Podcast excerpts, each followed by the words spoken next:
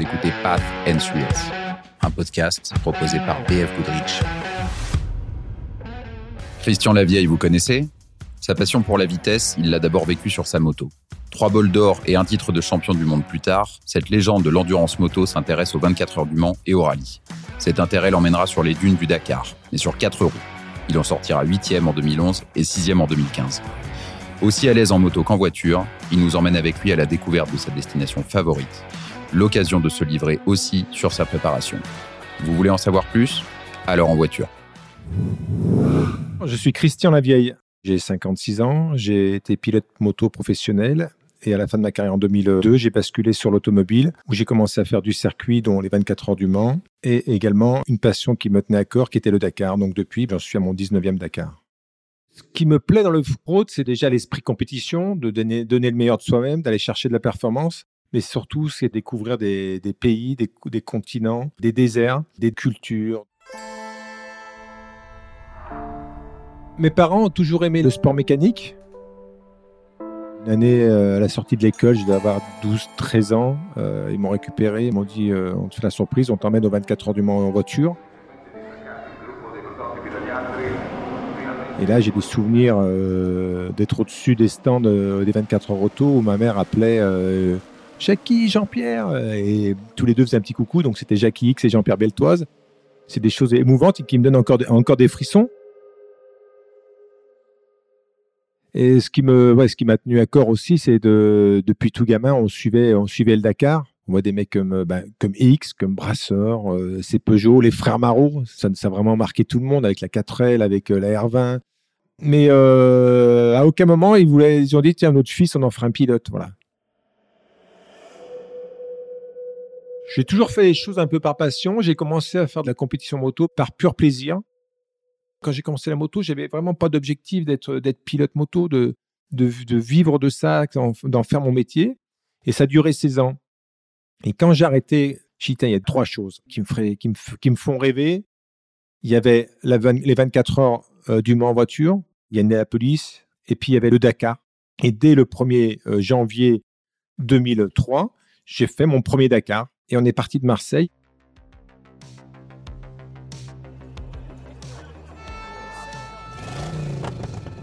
Les, routes, les villages, c'était noir de monde. C'était un truc de dingue. Euh, alors c'était super parce qu'on partageait ça avec, avec le, public, avec tout le monde. Et à chaque fois qu'on arrivait à un feu, crac, ils appuyaient sur le passage piéton pour nous bloquer, pour demander des autographes, pour euh, des stickers. Euh.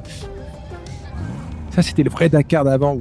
On partait, on allait embarquer, on partait pour une aventure, on savait pas ce qui nous attendait. Et c'est ça qui me, plaît dans le fraude et qui m'a plu et qui me, tient depuis. j'ai des très bons souvenirs de, victoires, de, belles performances, mais je crois que ce qui reste le plus gravé, je pense que c'est un petit peu les, les, moments galères. La première participation en 2003 où on, on, avait des problèmes mécaniques de fiabilité, on a passé euh, deux jours à essayer de, tricher parce qu'on avait problème de bonne vitesse sur une étape marathon entre la Tunisie et la Libye et euh, on, est allé euh, directement au bivouac d'arrivée du deuxième jour parce qu'on savait que toute l'assistance était là-bas pour changer de boîte de vitesse. Donc on a roulé euh, pendant de, deux jours non-stop. On avait déjà fait une nuit blanche avant.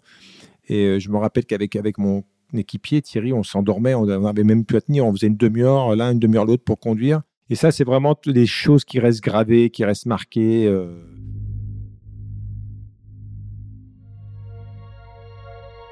Ce qui fait la force d'un pilote de, rallye raid, de fraude, c'est euh, bah, l'expérience, la lecture de terrain, l'analyse euh, rapide. Quand on est par exemple au, Maroc, les les dunes ont souvent un petit peu le même sens. Donc il y a un côté où elles sont plus faciles à prendre que d'autres, il y a un côté où elles sont plus cassées, il y a des endroits où c'est plus mou. Par contre, euh, par exemple au Pérou, quand on est en bord de Pacifique, il y a vraiment des, des, des courants euh, d'air dans, tous les sens. Et là, c'est vraiment plus compliqué d'avoir une analyse savoir des fois perdre du temps pour en gagner derrière et puis surtout pour, pour ménager la voiture parce qu'il faut essayer de l'emmener tout au bout. Et surtout en amont, ce qu'il faut, c'est arriver, arriver reposé parce que les premiers jours, tout va bien, mais après, on accumule cette fatigue et ça, il faut essayer d'anticiper pour arriver le plus frais possible en fin de rallye. Alors surtout si on part dans le désert, si pareil fait chaud, toujours prendre énormément d'eau, et de nourriture. Ça, c'est l'eau est impérative parce qu'on a vu beaucoup d'accidents de personnes qui qui sont morts déshydratés dans, dans le désert parce qu'on a abandonné la voiture, parce qu'on a eu un problème mécanique, on va aller chercher du secours. Et en fin de compte, on s'est perdu, il y a eu du vent de sable. Donc on n'abandonne jamais, jamais, jamais son véhicule. On part jamais seul à pied à traverser un ergue ou des dunes. Si on ne connaît pas la distance sûre, si on n'a pas de l'eau pour s'hydrater, si on n'a pas un GPS. Et quand tu es novice, bah, tu, découvres tout ça tous les rallye raids, c'est un château de cartes. Donc, il faut mettre les bonnes cartes en bas, il faut, il faut des bonnes fondations. La préparation du véhicule, ça fait partie vraiment des, pièces maîtresses. C'est pas qu'une question de, prix. Hein. Il faut partir sur un véhicule qui, est fiable, un ancien Land ou un Toyota, parce que tu vas aller faire l'Afrique et tu sais que c'est des voitures où tu sais que tu vas trouver des pièces dans le pays pour réparer. Là-dessus, il faut ajouter des pneumatiques et euh, très souvent, il y en a qui disent Ah putain, ouais, mais là, euh, là les pneus coréens, euh, c'est beaucoup moins cher. Hein. Ah, mais là aussi, c'est moins cher, ces pièces aussi. Euh, mais en fin de compte, ben, à un moment ou d'autre, tu vas le payer. Donc, oui, je suis BF Goodrich, je suis ambassadeur BF Goodrich, mais, mais ça fait partie des valeurs sûres. Hein. BF Goodrich sur, sur une voiture, c'est vraiment des valeurs sûres. Après, pour le plaisir, aujourd'hui, il y a plein de choses qui se font. Et en termes de sensations, c'est vraiment euh, rapport qualité-prix, que ce soit à l'achat ou en location, c'est ce qu'on appelle le SSV. Le SSV, c'est ces petits buggy et ça, c'est un véhicule euh, pour rouler dans le désert ou dans les dunes. Tu vas rencontrer des sensations extraordinaires.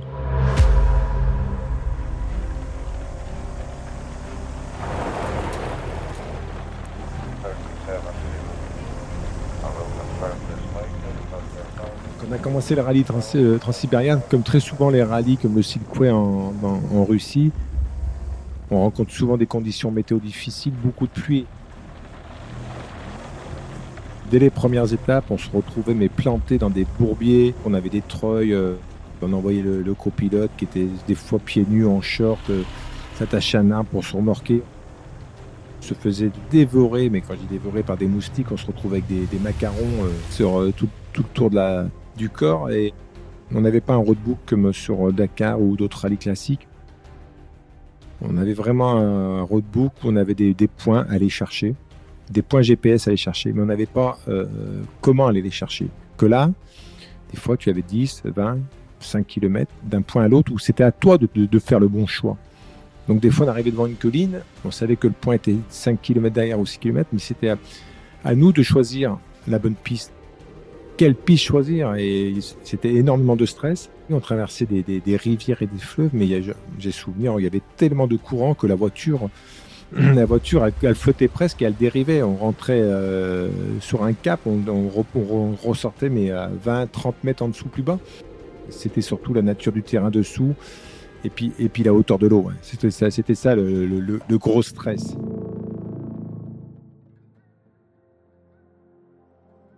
Une chose, j'irais à faire, à visiter, euh, aller faire des déserts en Chine. La Chine, la Mongolie, c'est vraiment euh, des endroits sauvages à découvrir. C'est vraiment varié la Mongolie. Hein. Suivant où on est, où on se rapproche de la Chine, de la Russie ou quasiment Kazakhstan, il y a une variation de paysage et après on redescend plus dans les plaines où il y a des, c'est immense. Il y a très peu de routes. Les routes, c'est des pistes, mais il y a, des, y a des, des, des dizaines, de quinzaines de pistes en parallèle qui, vous, te ramener sur Ulaanbaatar avec des, euh, des fleuves qui, à traverser qui sont euh, exceptionnels. Et après, j'ai eu la chance d'aller de l'autre côté, moi, de passer la frontière sur la Chine. Le désert en Chine, c'est à l'image du pays. C'est à perte de vue. Et là, on rentre dans les dunes et on part pour 200, 250 km de traversée de dunes. Et là, on arrive à des endroits, il y a des, il y a des lacs iodés. Puis ce qui est exceptionnel, c'est que dans tous ces pays, on a l'impression d'être seul au monde. Mais il y a toujours un moment où il y a un mec, il y a un local, il y a un berbère qui va arriver avec son vélo, qui, qui a entendu du bruit, qui va venir, venir vous voir. Euh, et ça, je trouve ça super. C'est euh, ça que, j'aime dans, dans, dans, le, dans le off-road, dans le, dans le raid, dans la découverte. Il y a un endroit que j'aimerais faire, un désert, euh, c'est l'Australie. Et j'aimerais faire euh, tout l'est de, de nord, le nord-est de l'Australie. C'est vraiment un endroit extraordinaire. Mais oui, ça fait partie des destinations que j'aimerais vraiment découvrir. Si vous aussi vous voulez continuer de voyager, ne ratez pas notre prochain épisode à la rencontre d'un autre passionné du off-road. À très vite